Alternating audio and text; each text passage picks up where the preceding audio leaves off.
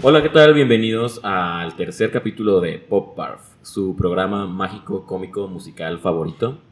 El día de hoy estaremos hablando un poco de Amores Perros, cine mexicano, festivales de cine, pandemia. Y para hablar de todo esto nos está acompañando una gran amiga con quien tenía muchas ganas de volver a hacer este tipo de dinámicas, que es Valentina Carrete. ¿Cómo estás, Valentina? Hola, estoy muy bien. ¿Cómo estás tú, Santi? Ay, perfecto. Muy, muy bien también. Te voy a decir como, como en La Flor de mi Secreto, Rosy de Palma le dice a, a Leo, creo. ¿Cómo has estado? ¿Cómo has estado? ¿Cómo has estado? ¿Cómo has estado? ¿Cómo has estado? Me encanta. Pues, ¿qué, qué, tal, qué, tal, ¿Qué tal te ha tratado la pandemia? Pues la verdad es que no me puedo quejar. Eh, no me he enfermado, creo. Y si ya, ya me dio, pues yo creo que fui asintomática porque no me enteré. Pero la verdad creo que no me puedo quejar. Eh, mucho trabajo, por suerte mucho cine como que tengo de repente mis días que me desayuno, me ceno dos películas y me acabo desvelando ahí echándome cine. Pero creo que, creo que ha dado tiempo de reconectar con una misma y con lo que más nos gusta y pues obviamente sí, periodos de ansiedad de repente densos, pero creo que todos ahí hemos estado en algún momento. Así es. Pues fíjate que yo también lo he pasado pues entre bien, de repente mal, pero creo que sí extrañaba mucho las salas de cine. Y creo que no me di cuenta de cuánto extrañaba las salas de cine hasta que, eh, bueno, pasa lo del Festival de Cine de Morelia, que pues sí lo hacen, pero con una oferta de, de cine pues, bastante limitada a diferencia de lo que hacen otros años. Y cuando, creo que la primera película que vi después de que Cinepolis volvió a abrir las puertas de sus salas de cine fue Tenet. Sí. Y ahí dije, no, creo que sí extrañaba bastante las, las salas de cine no, aparte, ¿qué película? Sí, eh, ¿también ya la viste? Sí, fue con la que también regresé al cine y hasta me, o sea, extrañaba, creo que lo que más me di cuenta, además de obviamente el formato de la pantalla gigante, el sonido. ¿Qué onda? Creo que es algo como que cuando estás viendo películas en tu casa no lo, no lo estimas tanto o no, no lo notas tanto, a menos que estés clavado con eso pero si estar en la sala con cuatro personas que creo que estábamos y sentir toda este, todo el score y todos los efectos, dije, o sea, como que de repente hasta molestaba. Dije, ¿serán mis 30 años afectándome? O, que estoy muy desacostumbrada o que está muy fuerte, pero lo amo. No, creo que en esa película sí, en ese caso particular, sí tenía mucho que ver con el score, que sí era como muy intenso, ¿no? Muy impresionante. Y a mí me pasó eso mucho también ahora con Amores Perros, que está cumpliendo 20 años de su estreno este, ahora. Y ya ves que se hizo, Criterion lanzó una edición especial con una portada padrísima eh, que me encantó, que hizo, leí que hizo el artista Pedro Reyes, que es como este perrito prehispánico. Me encantó. ¿Sí la viste, la, la, portada? Sí, sí vi la portada. No he visto la versión remasterizada, debo decir. Sí vi Amores Perros en su momento, tal vez no hace 20 años porque estaba muy morra. Pero qué onda, está muy padre la portada. Sí se antoja muchísimo tenerla pues en físico de colección. Y eh, yo sí tuve la oportunidad de verla porque además yo no sabía que la iban a volver a estrenar en, salas de cine. Entonces fui a verla y igual, cuando salió la película pues tampoco la pude ver en salas de cine. Se la veía como por pedazos en televisión y ahora que la pude ver en pantalla grande fue como, wow, o sea, las, las cosas que recordaba que me gustaban de la película me gustaron todavía más. Yo no recordaba que la cámara era a mano alzada no sé por qué no recordaba ese detalle. No sé si tú sí lo recuerdas o si tú tenías. No, la verdad no. O sea, hace poquito cuando ves que de hecho fue la película inaugural del Festival de Cine de Morelia, que fue hace como, ya creo que ya cumplió un mes. Entonces como que medio me clavé, no la volví a ver completa, pero sí me eché como varios clipsitos y justo fue este uno de los detalles que me saltó, que en su momento tampoco, tampoco lo pelé, no sé si porque no era clavadona con el cine en ese tiempo, pero creo que es algo muy, muy respetable, muy, muy, muy, ah, muy, memorable de la cinta que acompaña y fortalece muchísimo toda la tensión y toda la narrativa.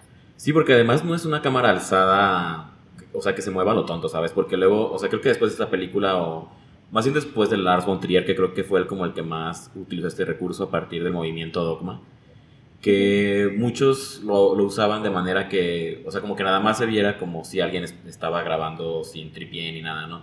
Como que no le daban una intención realmente a la cámara.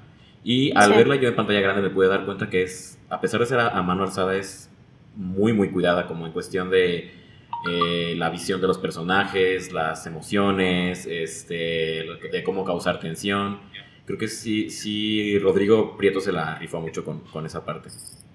Sí, fue con la, fue, estaba tratando de acordarme, hizo algo grande o memorable antes Rodrigo Prieto de Amores Perros, o igual le pasó como a todos que fue como su pedestal de, despegue.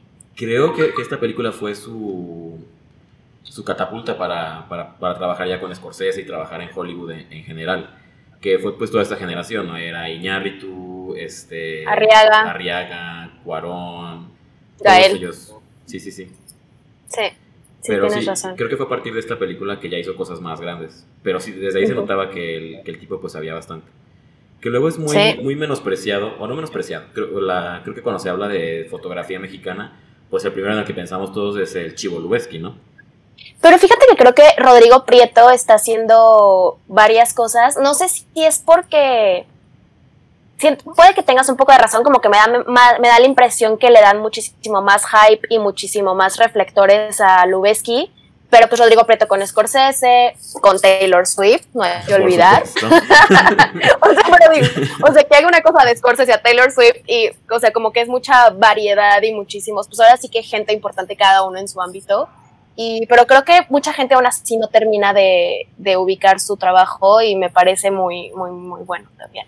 Estaba, no sé si te tocó ver cuando estuvo la, creo que fue el día de la inauguración del Festival de Cine o un día antes, hicieron una como conferencia en Zoom con todos los involucrados en la peli. Estuvo en YouTube en vivo. Estaba, o sea, todos así y estuvieron platicando cada quien como que decía eh, datos curiosos sobre la película, sobre la filmación, sobre qué les hizo después. Eh, y una de las cosas que salió, justo que, pero no estoy segura si fue Rodrigo Preto o el asistente de cámara, que en una de las escenas, tal cual, como que se amarró al, auto para hacerla de que mano alzada y decía que estaba muy satisfecho con el resultado, pero que, obviamente pues no lo volvería a hacer porque es súper peligroso, pero que en su momento creo que pues cumplió el cometido que se quería para la cinta. Sí, justo, justo leí eso, que fue una chinga hacer la película de esa manera porque pues tenía que andar corriendo con la cámara y que en aquel tiempo todavía filmaban con película o bueno, la mayoría del, cine se hacía con filme todavía, con, con cinta entonces era correr con estas camarotas de un lado para otro, este, para causar toda la sensación de, rapidez, de, emoción. Entonces sí se ve que fue bastante trabajo muy intenso, ¿no? Por parte de ellos. Sí, qué cansado. Aparte seguramente no creo, o sea, de haber tenido que con esas camarotas como tres personas ayudando a cargarla. Y ahorita incluso cuando traen, no sé cómo se llama, pero este armatoste que se ponen para traer la cámara en, medio mano alzada steady, van dos personas hasta uno agarrando al, al, al cinefotógrafo. Entonces no me imagino cuántas habrán tenido que estar en ese momento pues maniobrando con esos camarones. Creo que decían que camarones. camarón, camarón. creo que justo decían que eran como tres que al, menos para las escenas, por ejemplo, de la persecución en el coche, creo que eran mínimo tres cámaras. Sí. Entonces sí, era, sí, sí fue mucho trabajo por esa parte. Y este, en la parte visual, pues eso, me, encantó. También em, la parte del, del, sonido, de la música, creo que fue algo que, me, que pude apreciar aún más y que me gustó muchísimo. Que este, yo creo que mi primer acercamiento a esta película fue a través del soundtrack antes que saber de, la película tal cual o de ver un tráiler, yo recuerdo mucho los videos que salieron del disco de la música inspirada en la película. Fue por Lucha de Gigantes, obviamente. Sí, Lucha de Gigantes, por supuesto. Pero más que eso, fíjate que recuerdo mucho un video que a mí me parece bastante perturbador, que era el de Perros Amores, de Control Machete y Eri Guerra. ¿Recuerdas este video? Sí que era como estas, el video era como estas cabinas eróticas en las que las personas se desnudan y que tienen que poner sus moneditas, los boyeus, para que la ventana se mantenga abierta. Y a mí me perturbaba porque era, tenía como tintes sofílicos, creo, porque lo que, o sea, de repente había parejas humanas, pero luego las parejas humanas se hacían perros teniendo sexo. Entonces, no sé, a mí me parecía bastante perturbador. Pero fue ahí que empecé a, a saber que existía una película que se llamaba Amores Perros. Y ya después, este, la pasaban muchísimo en televisión. Recuerdo que la, nunca la vi completa en televisión, ¿sabes? Creo que casi vi cada segmento completo aparte. Ajá, pero la, la veía, ¿te acuerdas si la pasaban en tele abierta o si la pasaban completa? Porque ves que de repente, pues sí, es una película que tiene varias escenas crudas y de repente son muy de, censurar algunas cuestiones. ¿Te acuerdas o...? Mm, creo que eran canales como Cinemax, Golden, de, este tipo de canales en los que la pasaban. Y sí, o sea, de hecho todo lo que vi en, en, la, en el cine es lo mismo que recuerdo haber visto en televisión. Y se me hace bien extraño, fíjate, porque creo que si tú llegas y me preguntas, dime tus tres películas mexicanas favoritas, yo creo que Amores Perros no se me ocurriría este, mencionarla. Sin embargo, ahora que la vi en el cine, me di cuenta que recordaba casi todas las escenas, hasta casi los diálogos. no sé si es que la, que la vi demasiadas veces en televisión, a lo mejor en, con la intención de verla completa, pero sí que recordaba casi todas las escenas. Wow, qué memoria. Yo la verdad sí tengo muchísimas ganas de verla. Espero alcanzarla todavía en el cine, no sabe, no sé, si no puedes ya me tocará rentarla o buscarla, pero ¿te acuerdas cuántos años tenías cuando la viste? Yo creo que serían alrededor de unos 13 años probablemente. Porque recuerdo que ya me empezaba a interesar como por el cine, pero, o sea, no, como que por ganas, tenía ganas de ver como cine que no fuera el de programación familiar, ¿sabes? Sí, sí, Entonces, esta película era como cine de arte muy famoso que acababan de premiar en los Oscar y que pasaban a cada rato en la televisión. Entonces, como que ahí fue mi primer contacto con esta película. Ya. Sí, yo creo que yo sí me tardé y estoy casi segura que la acabé rentando en Blockbuster cuando era esa etapa de martes famosos de 9 pesos la película, creo. Eh, pero sí, yo me tardé, yo creo que la vi hasta que tenía como 18. Y sí, fue como un, ajá, me tardé mucho como que sí, 17, 18 años. Y sí, también fue como un mind blown en su momento, de wow, ¿qué estoy viendo? ¿Qué onda? Ah, muchas cosas pasando, eh, quiero. Sí, y justo, no, no sé si la pondría tampoco en mi top de, de películas, pero pues obviamente hay que reconocer que pues, es una gran película, que está muy bien hecha y, y, pues no por nada toda la gente que participó ahorita está donde está y pues no por nada después de 20 años está lanzando Criterion una, una, edición, de ella. ¿Y te parece, entonces tú sí dirías que es una gran película? Yo siento que sí, o sea, al menos en su, o sea, en su tiempo creo que sí hizo, sí hizo, me choca la frase, pero sí un antes y un después, al menos como en lo que se había hecho, en lo que se estaba haciendo de cine mexicano. Eh, también esta manera que ya después acabó siendo un poquito trillada, porque sí es muy sello de, de Guillermo Arriaga de entrelazar historias, de que ves muchas historias y al final todos los personajes están unidos, como que ya después de un rato sí te sigue gustando, pero dices ya, ya me esta fórmula, por favor, ya cámbiala. Pero pues en su momento no. Ajá, en su momento no, o sea, era la primera que estábamos viendo de ese tipo, entonces sí era, era bastante impresionante. Yo creo que sí es, sí es como para, pues sí, totalmente digna después de 20 años que, que haya sido elegida para, también para inaugurar un festival como el de Morelia. Pues es que fíjate que justo ya ves que hoy en día se nos da mucho cuestionar todo lo que ha sido premiado, este, aplaudido en los últimos años y como que todo se somete a un examen de ver si cumple con los requisitos feministas, este, pro LGBT, pro raza, etc. A esta película yo siento que no le pudieron encontrar nada por ese lado, pero aún así leí varios artículos que cuestionaban como el papel que tuvo la película en su momento, ¿no? O sea, si realmente había sido un antes y un después en el cine mexicano. Y había uno en especial de un este, periodista que se llama Alonso Díaz de la Vega, ah, en el que, que, él analizaba como qué era realmente lo que había hecho esta película, ¿no? Y él mencionaba pues algo que me parece muy cierto, ¿no? Que, que a final de cuentas, que, o sea, la película se menciona, incluso el mismo Iñárritu este, ha declarado que es como de las primeras películas que se hicieron sobre la clase media mexicana. Y en ese sentido, pues eh, es donde alegaba, alega el reportero este que, que, no es cierto, ¿no? Y tiene razón, a final de cuentas, este, en décadas pasadas, pues cineastas como Jaime Humberto Hermosillo, Felipe Casals, este, Arturo Ripstein, han hecho películas pues sobre la clase media mexicana. Y en esa parte estuve muy, muy de acuerdo con él. Pero, y, y, me parece muy interesante que él decía que como que el gran aporte de Amores Perros, y fíjate que yo nunca lo había visto de esa manera, era como la campaña de marketing que se diseñó alrededor de Amores Perros. Y creo que tiene razón, porque eso sí, yo no recuerdo haberlo visto al menos en la década de los 90, que una película se vendiera de esa manera, o sea, que aprovechara el, por ejemplo, el boom de MTV, ¿no? Para lanzar un álbum con música inspirada en la película. Entonces, de ahí ya jalaba un, tipo de, de público, ¿no? Entonces, que también la película estaba hecha de cierta forma para agradar al público extranjero. Sí, no, y siento que pasa poquito, mini, mini interrupción. Eh, también hay que tener, pues, hay como el background para la gente que no sepa, pues Iñárritu es publicista. Exactamente. O sea, bueno, mucho tiempo él se dedicó a la publicidad, entonces súmale que tenía sus contactos, que sabía cómo hacerle, que pues ya estaba bien posicionado y supo por dónde llegarle. Y creo que pasó un poquito como, como o sea, sí, no, ya había más películas antes sobre la clase media mexicana, pero creo que es una película también hecha como para que los extranjeros que la vean digan, no mames, así está hecho México, wow, así es la clase, así pasan las cosas, que fue después también como lo que pasó con Roma. Que si esa Roma también es una buena película y todo, pero también, o sea, como este fenómeno que ya habíamos, bueno, no fenómeno, esta, esta situación de la trabajadora doméstica, que es algo solamente con lo que estamos familiarizados, que lo hemos visto en, en otras películas, tal vez ella no como la protagonista, pero ya es algo que se ha mostrado, pero igual nunca había llegado a, a tantos ojos a nivel internacional. Entonces creo que eso fue lo que hizo también que tuviera pues ese impacto. Como esta forma de, retratar a México, ¿no? Que incluso decían que ya no era, o sea, que no hay una toma del Ángel de la Independencia, que no hay como escenas típicas de, la Ciudad de México.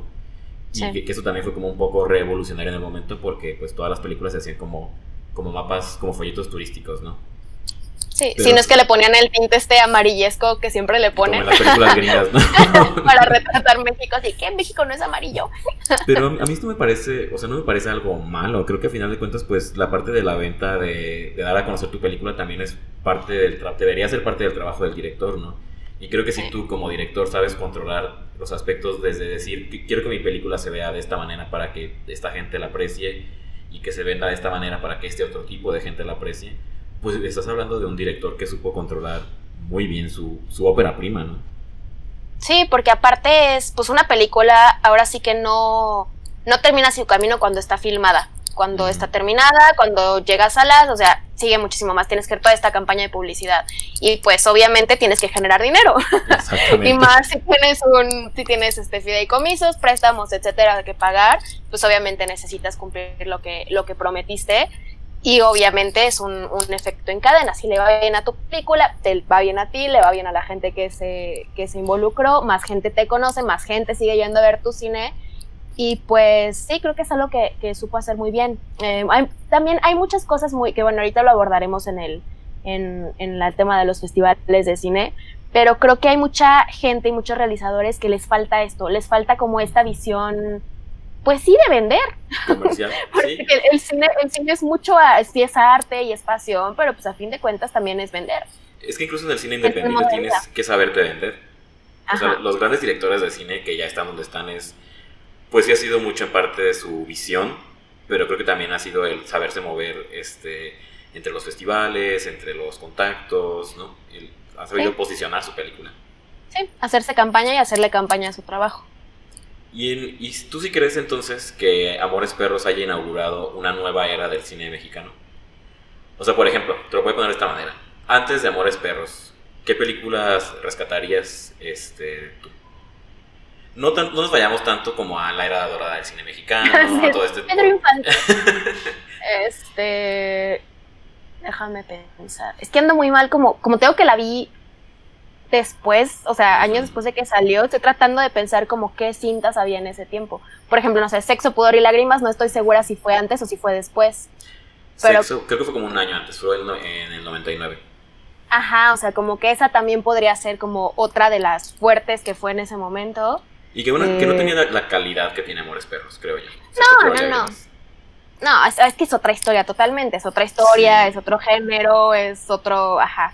Es, que justo esa plática teníamos con, con, unos amigos una vez y les preguntaba yo, es que antes de Amores Perros, al menos en la década en la que nosotros crecimos, ¿qué película recuerdas que haya sonado tanto como, como Amores Perros, no? Y todos llegábamos a esa misma conclusión, Sexo, Pudor y Lágrimas, y, y la trilogía esta de, ¿cómo se llamaba? Mi primera noche, mi la segunda noche o al, ¡Ay, qué es cierto! Yo no me acordaba de esa. Y, se me hizo muy curioso que, que los dos que pensáramos pues en, esas mismas películas, ¿no?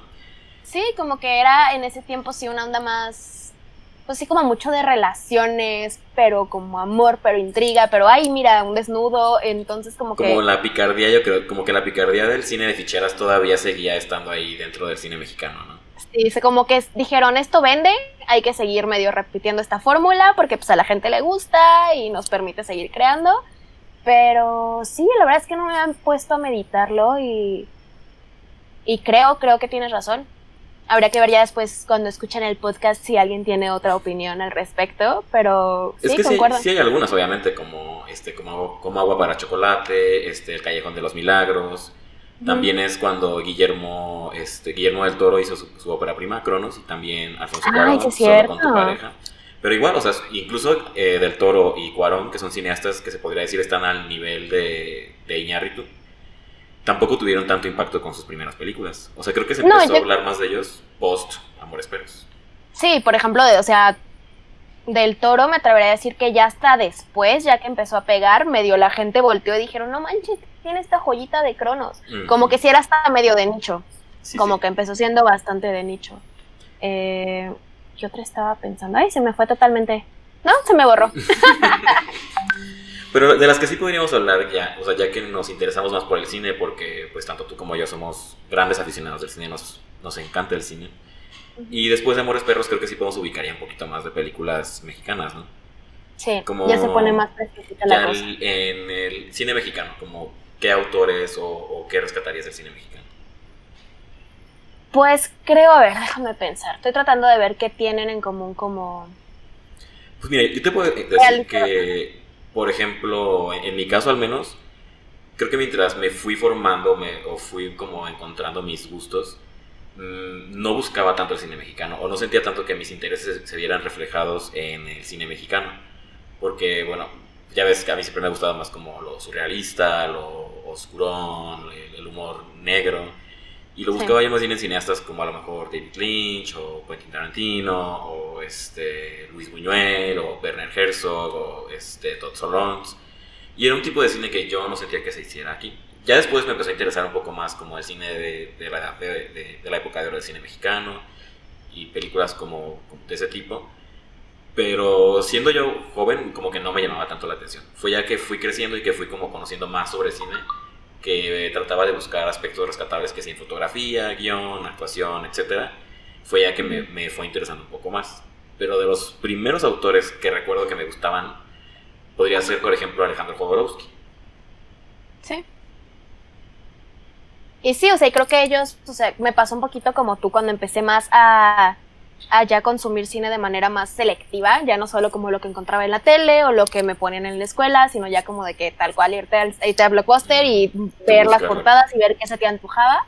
Como que siempre empieza uno como se va hacia lo típico en su momento, de que, ay, pues voy a ver, eh, ay, se me fue el nombre, el de Pi. ¿Cómo se llama el de Pi? Darren Aronofsky. Ajá, de que Aronofsky, Lynch, como ese tipo de cosas. Y ya me pasó como tú, la verdad es que en su momento el cine mexicano hasta le hacía el fuchi, como que tenía un poquito en mi cabeza, o tal vez porque era lo que llegaba a cines y lo que se hacía comercial, que era mucha como comedia romántica. Que ahorita pues tristemente sigue siendo lo que vende y sigue siendo lo que, lo que hay más eh, de oferta cinematográfica mexicana cuando estás buscando en las carteleras. Eh, pero bueno, creo que también hay ahorita ya más cosas a las que ver. Pero en su momento sí, sí tengo el recuerdo de que volteaba a ver la cartelera y era Amarte duele, que su comedia romántica con Martita y Gareda, o sea, muchas cosas por ese estilo. Entonces, como que yo solita en mi cabeza me hice una imagen de el cine mexicano es esto. El cine mexicano es su comedia romántica, es su final predecible, es este la, es a Marta y Gareda a las boobies, o sea, como que estaba en, tal vez en ese momento muy muy este, muy así esa onda pero ya también después, obviamente empiezas como a mirar hacia atrás, empiezan a haber nuevas ofertas, sabes que hay festivales, sabes que hay otras cosas, pero creo que me pasó así y espero que, no sé, o sea, no sé si me gustaría platicar como con alguien de nuestra edad en, nuestro, en este momento, así de, oye, tu chamaco de 18 años, ¿qué mm. opinas del cine mexicano?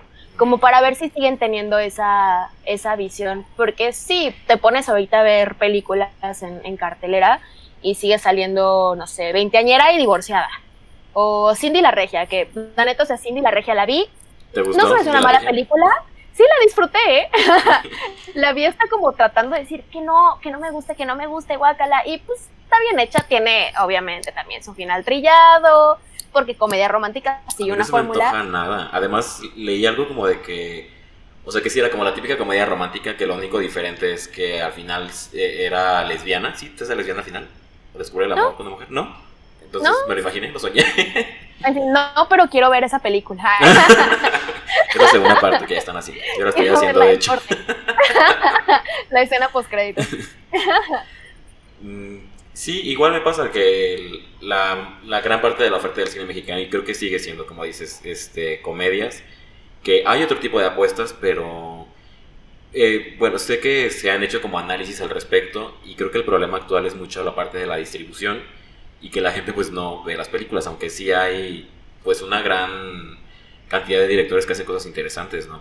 A mí me gusta muchísimo un cineasta que se llama Julián Hernández, que tú odiaste mucho con La diosa del asfalto, su última película. Dándoles un poco de contexto a nuestros escuchas, Julián Hernández es un cineasta que ya se ha hecho bastante carrera. Eh, se caracterizó por hacer películas de, bueno, con temática LGBT, eso es como lo que más resaltaban de él pero yo creo que más allá de eso es uno de los pocos cineastas, o si no es que el cineasta que mejor sabe manejar el lenguaje audiovisual cinematográfico. O sea, cuando veo sus películas siento que estoy viendo realmente cine, ¿sabes? Que no se ve como una serie de Netflix este, de cortes, cortes, cortes y de giros de trama. Como que realmente explora con, con esta parte del sentimiento, de la pasión y lo refleja muy bien en sus películas. Sí, y utiliza recursos de manera distinta. Por ejemplo, no sé, o sea, estamos platicando a raíz de la diosa del asfalto, que también ya después profundizaremos en eso, que él es muy, fanático de ciertos, ciertos movimientos de cámara y ciertos planos. O sea, plano holandés, el, ¿cómo se llama?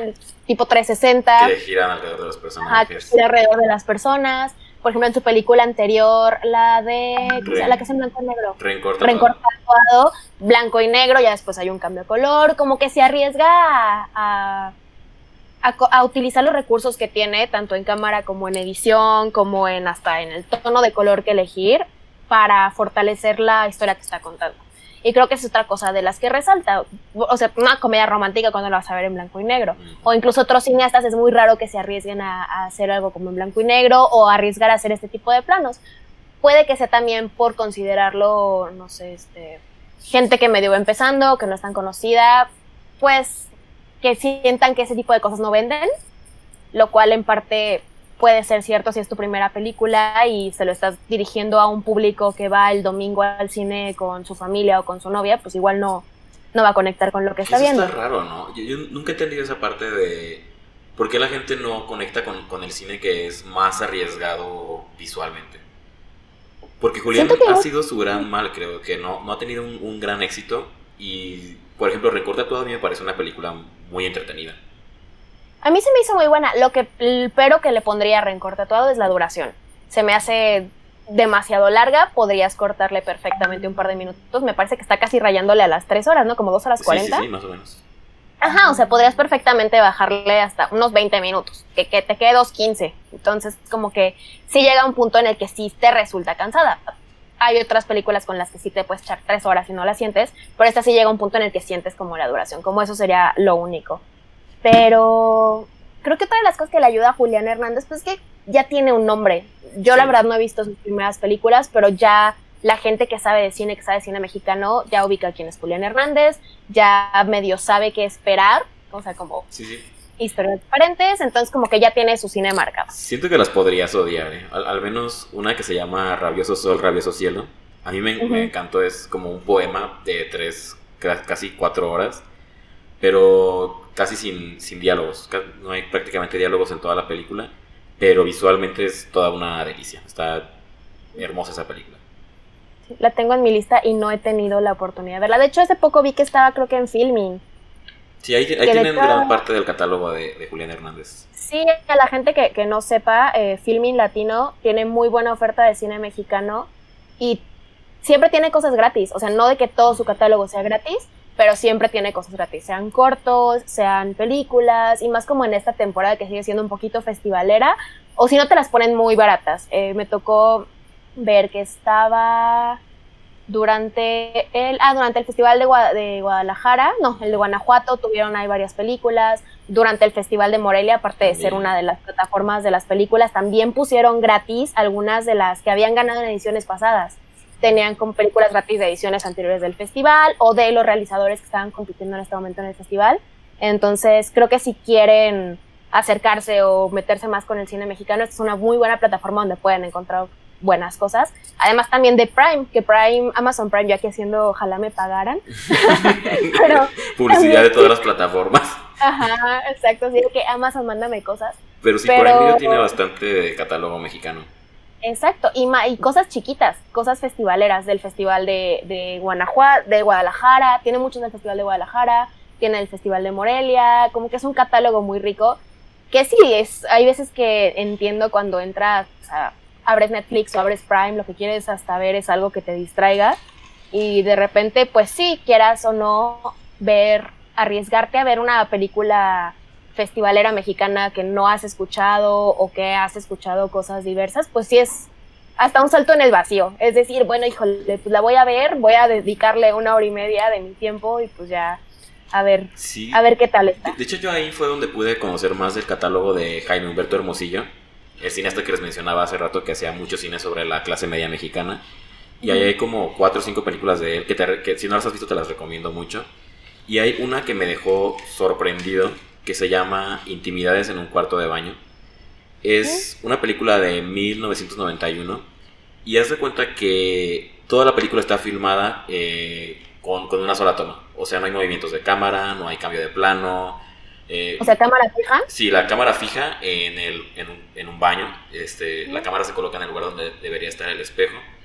Entonces lo único que va cambiando es pues la iluminación y los personajes que pues entran y salen del baño de acuerdo a sus necesidades tanto físicas como emocionales. Mm, Pero está... Yo, pensé, cuando empezó a avanzar la película y que vi que no cambiaban como de escenario, dije, ay no, es otra mamonería de un cineasta, me voy a aburrir porque aparte dura una hora.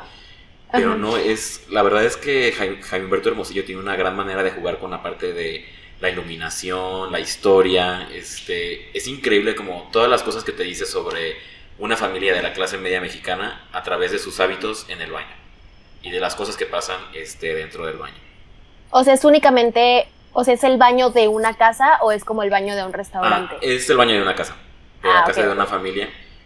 Y, está muy padre. El, de, hecho, en, en, esta película aparece Álvaro Guerra, que es el actor que en Amores Perros sería Daniel, que era el esposo del personaje de Valeria, de la modelo que pierde la pierna.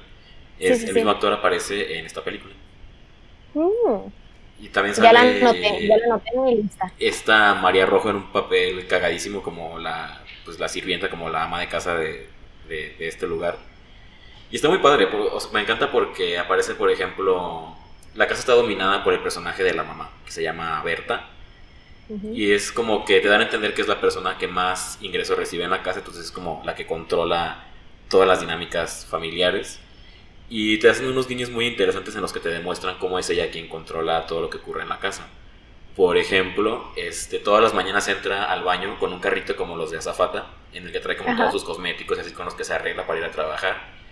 Y entre las cosas trae también el papel de baño. O sea, trae como lo propio, pero también va cargando con el papel de baño que no deja al alcance de los familiares. O sea, como que les...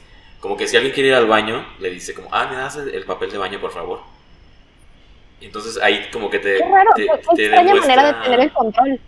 Sí, eh, creo que es una forma muy cruel, ¿no? De, de hacerlo, como de demostrarle a todos, este, yo soy la que manda, yo soy la que gana el dinero y todos aquí responden ante mí. Y obviamente pues ejerce un control brutal sobre, el, sobre la hija y sobre el, el, novio de la hija que quiere ser escritor y que estaba esperando una beca pero que no se la dan. Ya ves, el típico artista frustrado en México que pues no puede trabajar si no es con becas, si no, es con el Fonca. un beso al Fonca donde sea que esté. Sí.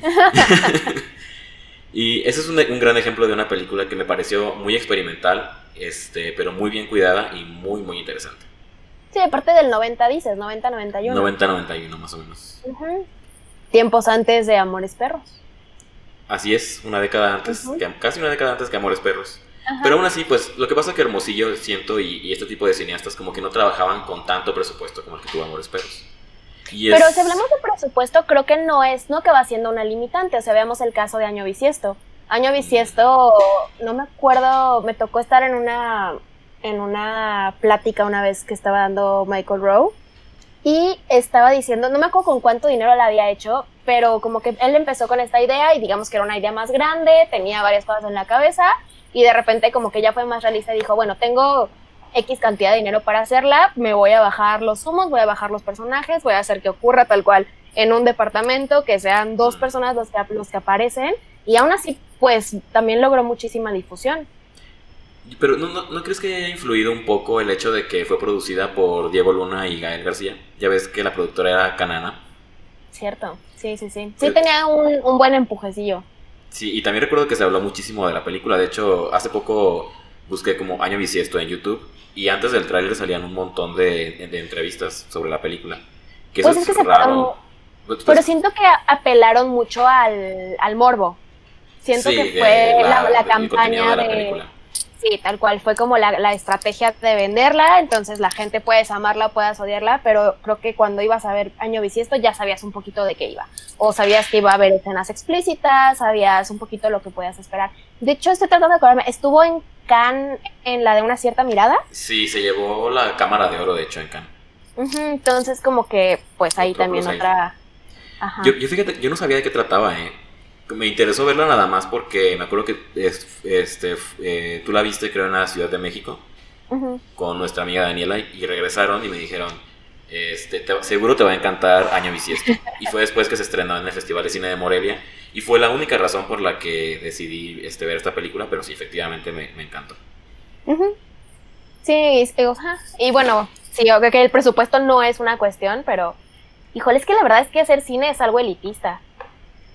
Tan solo estaba, estaba platicando con un amigo que acaba de hacer el Festival de Cine de Morelia y vi varios cortos y una cosa en común que tenían los que estaban, la mayoría de los que estaban en competencia mexicanos, era pues que obviamente venían del CDC. Las producciones se veía obviamente que tenían dinero, eh, el, diseño de producción era bastante bueno. Pero, qué malos cortos, qué horribles cortometrajes. Yo no, no podía creer que fueran del CCC. Ajá, o sea, pésimos. Dices, oye, no manches, que.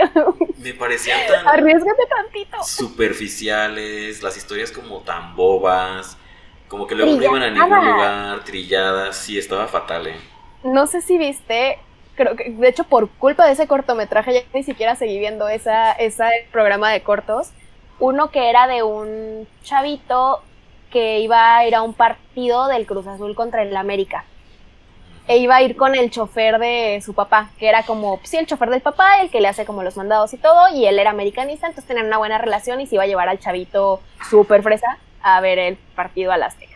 Entonces ahí en el Inter les pasan varias situaciones, que los para la patrulla, el morrito obviamente le sale su lado prepotente porque, porque pues, cliché. Pero neta, tan mala que le está viendo con un amigo y dijimos, no, no puedo. O sea, neta, los diálogos, desde el, desde el trabajo de guion. O sea, los diálogos muy trillados. Creo que esa es también una de las cosas que, le falta, que también noté mucho en este programa de cortos del, del, Festival de Morelia. Pues creo que sí puede ser cierto poético porque pues el cine te da muchas libertades, pero a fin de cuentas tienes que hablar como la gente habla. sí, no, hombre, ¿qué onda? ¿Qué es esto?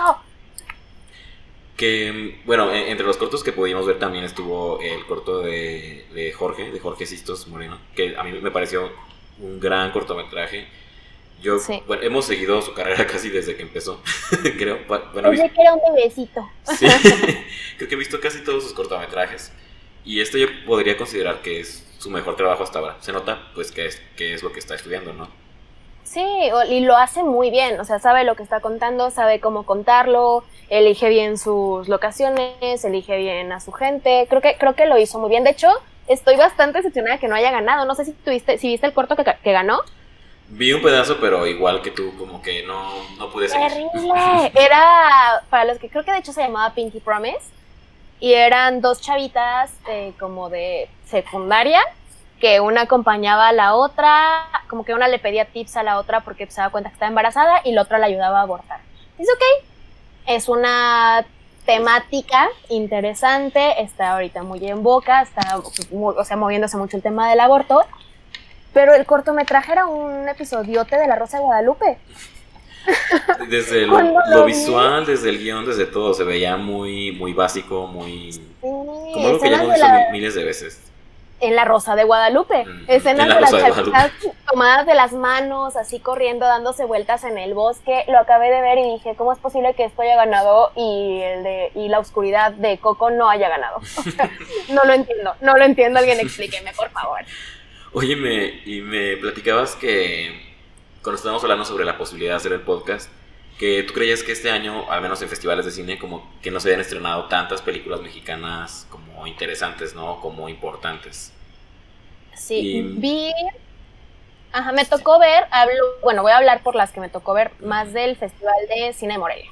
Eh, es, me tocó ver la que ganó, que, que justamente quería googlear cómo se llamaba porque tengo el cerebro borrado. Bueno, ahorita en lo que me acuerdo, vi Ricochet, vi Blanco de Verano y vi la que ganó, que en un segundo les cuento. ¿Era sueños Pero- particulares? No, se- señas, Señas, particulares, sí, sí, sí. señas particulares. Y me parece que no parten de nada novedoso. A lo mucho la de Blanco de Verano. Blanco de Verano, ahorita entro en detalles con esa. Pero la de Ricochet es una historia que de un hombre que busca venganza a lo largo de una hora cuarenta que dura. Sí, muy bonita, muy en su rancho, que sus tomas preciosas de cielo, de reflejos en los lagos contemplativos. Pero es una historia que hemos visto millones de veces. Igual lo mismo con señas particulares. Es, no digo que sea una mala película, a mí me gustó, la disfruté, pero es una historia de, de inmigración, de la mamá que busca al hijo perdido. Otra la historia cuento de una que manera- se ha visto miles de veces. Exacto, exacto. O sea, no voy a entrar en temas de inconsistencias porque si de repente, eh, bueno, no, no sé si saben de qué se trata, pero es una señora que su hijo y un amigo de su hijo, ellas viven en un, en un pueblo muy pequeño, deciden irse, deciden irse, pues cruzar la frontera con polleros y de repente dejan de saber de ellos. Entonces uno de ellos sí aparece como que está muerto, pero el otro no hay, no hay, este, Señas de. no hay documentación. particulares. ¿De dónde Exacto. está? o sea, no, y no, y de hecho de eso viene, porque el, el- al otro chamaquillo que sí encuentran es porque tenía una mancha de vitíligo muy grande en la cara.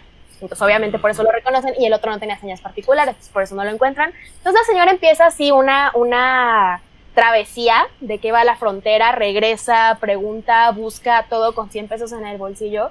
Y la señora intacta, una señora como de 60 años, que señora, o sea, durmió en el camión, vino y ya está subiéndose al monte, denme, denme al menos peínenmela más, o sea, como que la señora es demasiado incansable. Entonces, y en, en un parpadeo ya, ya cruzó la Ciudad de México y ya está en Guanajuato. Ese Ok. tipo de cosas. Este, es una película que está bien hecha, a pesar de estas cuestiones que les estoy comentando, pero a fin de cuentas no la siento novedosa. Es una historia que ya hemos, hemos visto en, en varios momentos. Mucha gente quedó muy impresionada por esta película, ¿no? Mencionaban Sí. algo como que había. Entendí que hay como algunas escenas oníricas, o sea, como, como un poco de surrealismo, o no hay nada de eso, o me equivoqué. Sí, tiene, tiene una escena que de hecho me acordé mucho de, de Reigadas. Ah, ¿Cómo, ¿Cómo se llama la de Reigadas en la que aparece esta escena, que comienza con lo del diablo? mm, Post Tenebras Lux. Algo así. Hay, así, hay un diablo también, un diablo horrible como el de Post Tenebras Lux. Eh, sí está horrible. sí, es- sí hay un diablo y sí está horrible. Y todo parte de una historia porque esta señora se encuentra con, en una de sus travesías, llega a un pueblito este súper medio dominado por el narco, que se sube a una balsa y platica con uno de los sobrevivientes del camión en el que venía el hijo, que es un señor eh, ciego que solamente habla su lengua.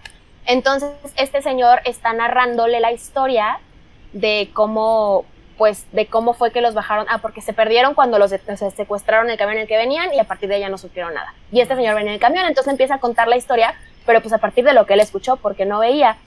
Pero aquí, esa es otra de las cosas que no me gustó de la película, que dije, cuéntenme más. El señor, como te digo, no habla español, entonces todo el tiempo lo narra en su lengua y sí te muestran de manera onírica, porque pues es un señor que todo lo que te lo cuenta es lo que se imaginó, lo que pudo haber escuchado. Te lo muestran en, en imagen, que eso sí está padre, pero dices, oye, ¿qué me estás diciendo? Y sí, hay una escena de un diablo, un diablo pésimo, creo que tan malo que hasta prefiero el de Reigadas. ¿En serio? ¿También es de animación o como es? O, o como con vestuario? Es, es animado, no, es, es animado. ¿Es animado? O sea, se empieza como una sombra viéndose en una fogata, como en el en contraluz con el fuego, y pero ya después ya empieza a caminar y ya lo ves como más más este definido de sus formas de diablo. Pero sí, esta es una buena película, pero no siento que sea una, una propuesta diferente. Mm. Eso es lo que tiene. Es que fíjate que cuando me comentabas esto, e, entré yo como en un conflicto porque dije, mm, a mí al contrario, me pareció como que este año es cuando he visto más películas como más intensas, o sea, en el sentido de que siento que había como ciertas tensiones en la sociedad mexicana y como que hasta este año vi películas que reflejaban mucho esa tensión, como, la, como Nuevo Orden, la película de Michel Franco que generó tanta controversia. Y me pareció que esa es una de las películas que más explotan, ¿no? Y todas las este, fricciones que se están viviendo en nuestra sociedad, desde todo el, lo, que, lo que se desató a partir de sus declaraciones, desde el tráiler, ¿no? El primer teaser ya se estaba hablando de la película, y luego a Michel Franco se le ocurre decir lo de que lo de White el racismo inverso. lo del racismo inverso. Pero yo vi la película, tuve la oportunidad de verla ahora que se estrenó en salas de cine y me gustó mucho. No, no me desgreñes, por favor. No, no, no. yo no puedo opinar porque no la he visto. Eh, tengo, tengo conflicto con Michel Franco. ya, ya, ya es chiste local, entonces no voy, no voy a abordar en eso. Pero no creo, o sea, no es personal. no va contra su cine. entonces, la verdad, sí tengo muchas ganas de ver Nuevo Orden. Cuando vi el primer tráiler dije, mmm, esto se ve interesante, quiero verlo. Es como una especie de, de Purge, no sé, me intriga mucho, quiero verlo y luego salió con sus declaraciones que dije, señor, por favor, no nos haga Creo que sí es una película hecha por una persona que piensa que el término white chicken es racista, que piensa que existe el racismo inverso, pero creo que la historia no es tan sesgada como lo han dicho. O sea, no creo que sea tanto como los morenos son una horda salvaje que va a terminar de destruir al país y los ricos son unos pobres inocentes que, que son presa del, del, odio de los morenos, ¿no? De la, por la desigualdad. No creo que sea de esta manera. pregunta. Eh, te digo, no la he visto, pero tú que ya tuviste la oportunidad, eh, leí ya, ya leí varios comentarios, no quise meterme mucho para no leer spoilers, pero una de las cosas que criticaban era como que si ahorita sacara esta onda de que sí, están yendo contra el rico y el, el pobre o la clase baja se está revelando, pero ni, creo que me parece que nunca dicen por qué en realidad surgen las protestas. Eso era como una de las cosas que leí que se estaban criticando y eso es súper preocupante en un año que está siendo tan importante por, protestar contra la opresión, contra la represión, contra todo. Y otra de las cosas que criticaban mucho era que el color que habían elegido los que se estaban manifestando y levantando en armas era verde. Que pues el verde es mucho pues, pro aborto. Entonces como que también dices, oye, ¿qué onda? Entonces no sé si sea demasiado que los críticos estén pecando de sobreanalistas o si haya tenido algo que ver al momento de hacerlo. Creo que hay un poco de eso, o sea, pero más que ser convicciones propias de Michelle, creo que son ganas de provocar. O sea, creo que es un cineasta que siempre ha buscado la provocación. Creo que sus más grandes inspiraciones, a mí al menos me da la impresión de que son cineastas como Michael Haneke y Lars von Trier, que de hecho el inicio de Nuevo Orden me recordó mucho a Melancolía. Este, ¿Sí llegaste a ver Melancolía de von Trier?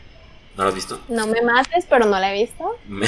bueno, pues al inicio de Melancolía, este, ya ves, bueno, trata del planeta Melancolía que choca contra el planeta Tierra.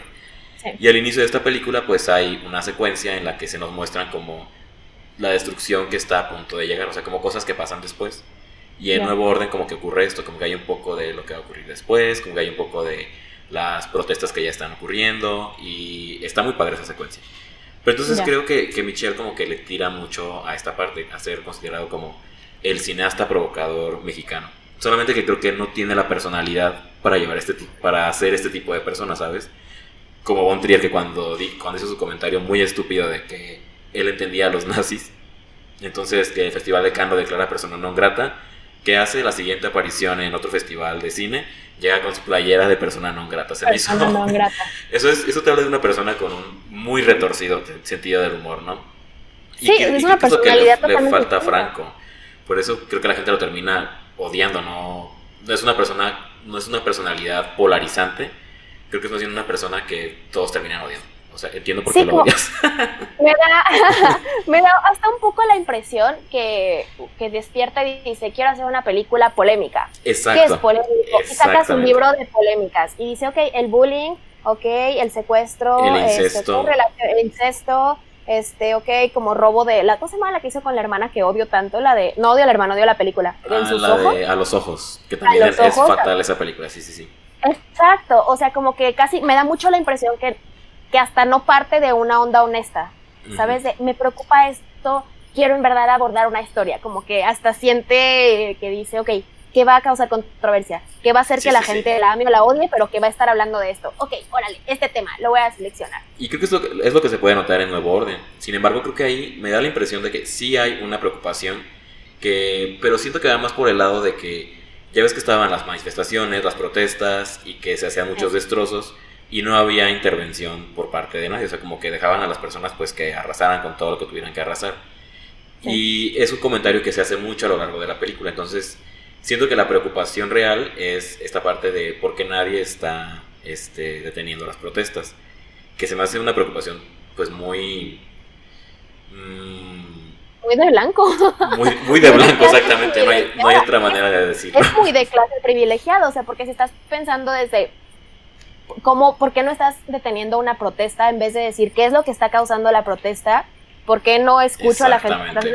Obviamente sí hay que tener seguridad porque pues de repente se salen las cosas de control, pero en vez de pensar el por, el por qué nadie la está deteniendo es, dude, ¿por qué está ocurriendo en primer lugar?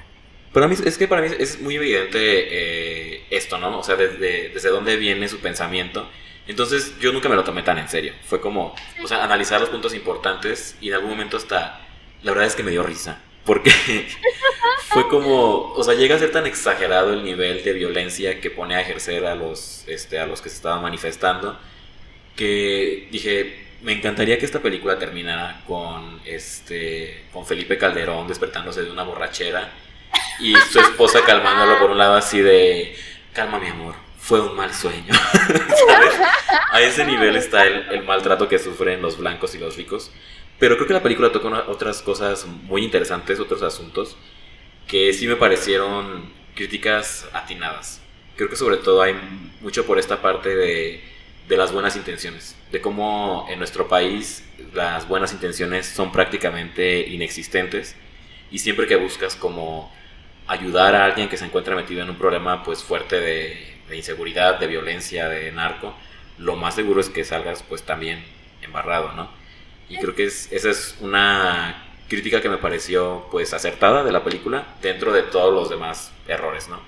Y que de hecho para la cereza del pastel de su provocación hacia el, el feminismo podría ser que entre las consignas que se escriben en, este, en la manifestación, en las paredes, está el ni una menos, ni una más, algo así. O sea, lo, pone ahí. Eh, entonces creo que sí puede haber un poco... con el movimiento. creo que sí hay, sí hay, una intención de provocar.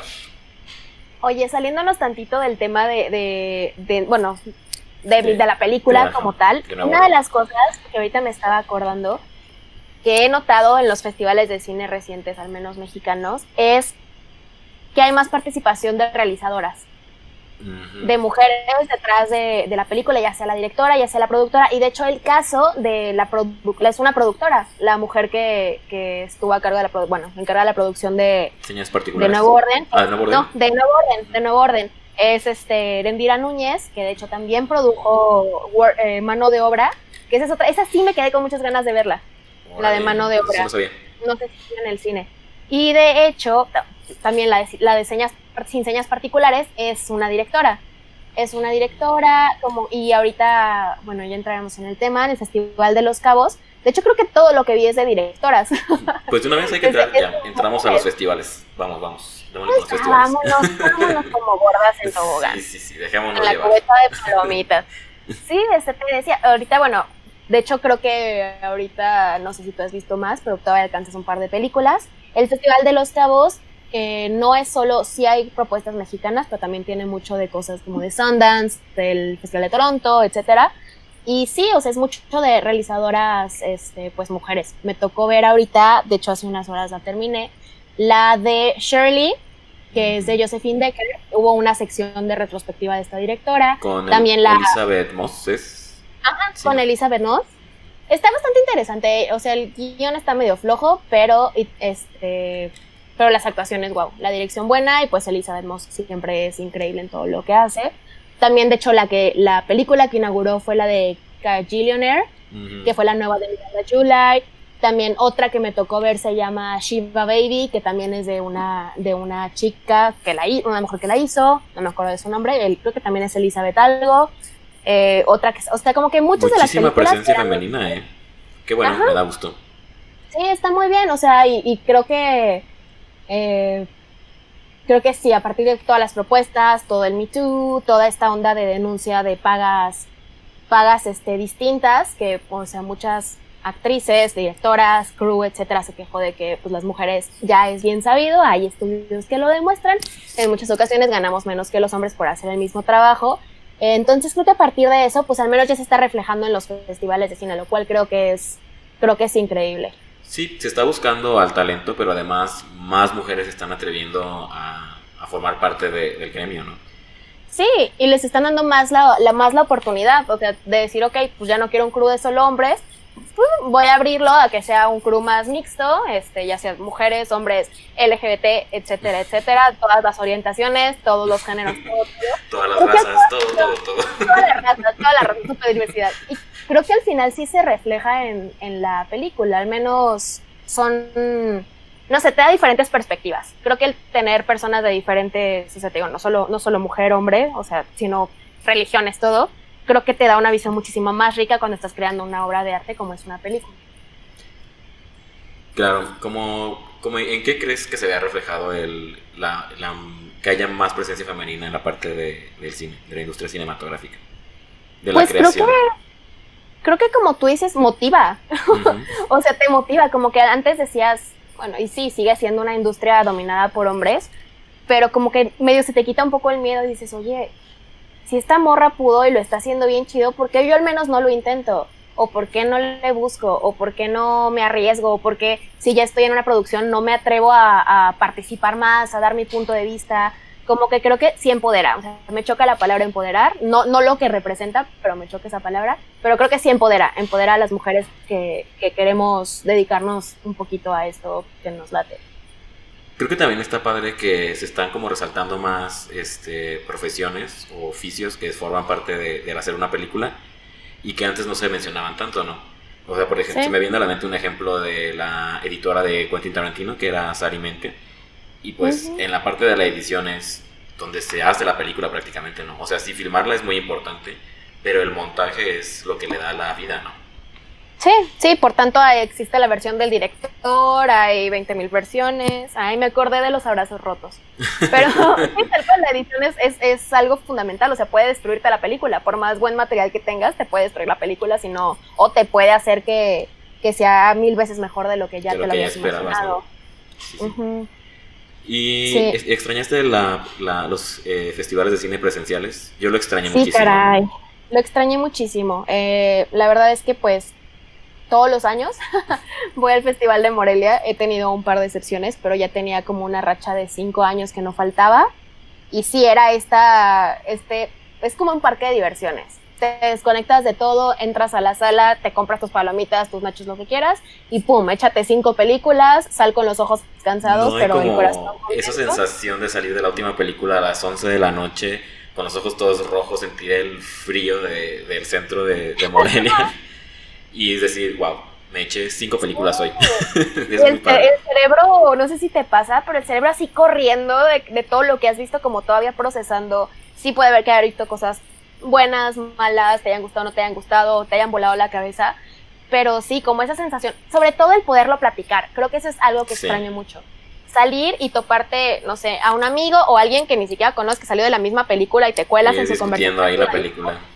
Ajá, y eso, eso creo que es algo de lo que más extrañé. Sí vi varias películas, te digo, y varios cortos ahorita en el Festival de Morelia, pero sí está muy difícil que toparte a alguien que las vea. ahorita lo que hice con el de con el de Los Cabos, pues o sea, como contigo, como con amigos que sé que les gusta mucho el cine y que puede que tengan tiempo libre de verlos, porque recordemos que, bueno, son gratis las funciones, al menos en este tipo de plata, en el, en el de Guanajuato, en el de Morelia, en el de Los Cabos, han sido, pues, cintas que han ofrecido de manera gratis, sí limitadas, de que 300, mil visualizaciones, pero de manera gratis. Entonces lo que he hecho es, o sea, no sé, si vi una película que sí me gusta, que acabo con la cabeza volada, se las mando así rapidísimo a mis amigos de, no manches, alcanza, todavía alcanzas a ver esta, regístrate, tienes que verla. Entonces como que es, es la manera que tengo de compartir mi, mi emoción y mi satisfacción de ver una cinta, pero pues obviamente no es, no es lo mismo. o sea, millares de, No, es que la, experiencia de, de, un festival de cine, además de la posibilidad de ver una película con el director, de, preguntarle cosas, de saber más sobre el proceso creativo, de que te firmen tu catálogo, de tomarte la fotito. son cosas que sí, Yo, extrañé demasiado. Y por, lo mismo no, como que no, no entré tanto en la dinámica del, del, cine en línea. Solamente vi películas que pues me interesaran muchísimo, como La diosa del asfalto, que pude ver este, en el Festival de Cine de Morelia. Pero muchas más no, no. Y aparte que no he tenido mucho tiempo, la verdad. Yo de repente sí me atasqué cuando fue el, cuando empezó el Festival de Cine de Morelia. No le digan a mis jefes, pero entre, entre juntas me echaba cortos. Porque si dijiste, no me lo puedo perder, es mi rutina de todos los años. Entonces, sí, como que me echaba así cortitos de no manches, tengo 20 minutos, este dura 19, me lo voy a echar. Entonces, ya como que me lo echaba. Y sí, un día me eché tres películas, así de que acabé con los ojos cansados. Incluso, por ejemplo, que fue el miércoles que acaba de pasar. Eh, también me eché, o sea, me eché dos películas de del Festival de los Cabos. Y de hecho me pasó lo mismo que te decía ahorita, como que acabas de ver la última película y acabas con el cerebro como tan, tan corriéndote como con que decir. Y dices, quiero platicarlo, quiero platicarlo, por favor, alguien platique conmigo de esta película increíble que vi. Eh, pero, híjole, sí, es, es que obviamente no hay manera de, de, que la experiencia digital se traslade a, digo, la experiencia en vivo se traslade a, la digital. No, además, mm, yo, yo me distraigo mucho o sea, creo, que también es una de las razones por las que no puedo tanto con la parte del streaming. Creo que sí tengo que encontrar un momento del día en el que no tenga nada que hacer, en el que nadie me pueda distraer, poner mi teléfono en este modo avión y sentarme a ver la película. Sí. O el cortometraje. Ya creo, creo que la verdad espero que el próximo año regresen los festivales. Ay, por favor. Pero los extrañamos mucho. ya sé, los extraño, por favor, no me dejen. Este, pero la verdad sí me gustaría que permanecieran ese tipo de plataformas. Porque, o sea, yo, por ejemplo, nunca he tenido la oportunidad de ir al Festival de los Cabos por distancia, por, obviamente es más caro, obviamente es una dinámica distinta, pero ahorita como tener la oportunidad de, de ver ese cine desde tu casa, dices, wow, y gratis. O sea, y sobre todo que te den chance de, de, películas como, pues que igual no, no sabías ni que existían y que al ver que están ahí te pones a googlearlas y dices, ah, ok, me voy a dar la oportunidad de, de checarla o también con el Festival de Cine de Morelia, programas de cortos, que a veces también por el mismo empalme que tienes de, películas, de trabajo, es, creo que hace más, más rica, creo que es algo complementario, no que uno suplante al otro, pero creo que es algo complementario. También ponte a pensar, no sé, alguien, alguien que esté en África, por pensar un lugar lejos, dice, no manches, el Festival de Morelia, lo voy a ver, y se pone a verlo, qué chido que alguien que está en otro continente, que no sabe nada de, tu existencia o algo, pueda ver esta película, e igual viceversa, o sea, que nosotros de repente digamos, no manches, hay un festival en Rusia, me voy a colar a ver qué película puedo ver, como que es una onda de romper fronteras que se me hace interesantísimo. ¿Qué es la finalidad, a, eh, final de cuentas, de, un festival de cine, ¿no? Festival Internacional de Cine. Y en el caso de, del de Morelia, por ejemplo, serviría de una ventana increíble para los cortometrajes mexicanos este, y sobre todo los michoacanos, ¿no? Porque sí, justo pensaba en eso, que muchas veces me pierdo los cortometrajes por estar, este, por ver otras películas y teniendo la oportunidad de verlos en streaming, pues, este, así ya puedes conocer más sobre la propuesta de cineastas emergentes, ¿no? Porque ya luego muchos de los cineastas de, los, de, los, programas de cortometrajes son los que después terminan haciendo largos, este, pues padres, ¿no? Que, terminan ya ganando premios y así. Sí, sí, sí. Y está padre conocerlos desde, desde el cortito que hicieron. Ajá. Pues con esto creo que daríamos por terminada nuestra plática sobre cine. Qué precioso. Un gusto tenerte este, en el podcast de Pop Parf. Espero tenerte este, en otras ocasiones. Sí, no, hombre, un gusto por gracias por invitarme y pues también espero, espero repetir en algún momento. Y antes de terminar, tengo una pregunta muy personal que hacerte. Espero que estés lista para responderla. si crees que es demasiado, pues puedes no responderla. ¿Qué piensas de Fleetwood Mac? Híjole, pues no contra, o sea, me gusta, me gusta. Siento que ahorita ya se salió de control todo, pero, pero me gusta todo lo que está pasando. ¿A partir del video del cholo? Sí, ¿qué onda? O sea, soy muy, pues, trabajo en publicidad, entonces obviamente cuando vi despegar al, al cholo, todas las visualizaciones que se hicieron, todo este tipo de cosas, que incluso pues los mismos de Fleetwood Mac, ah, Fleetwood Mac se subieran.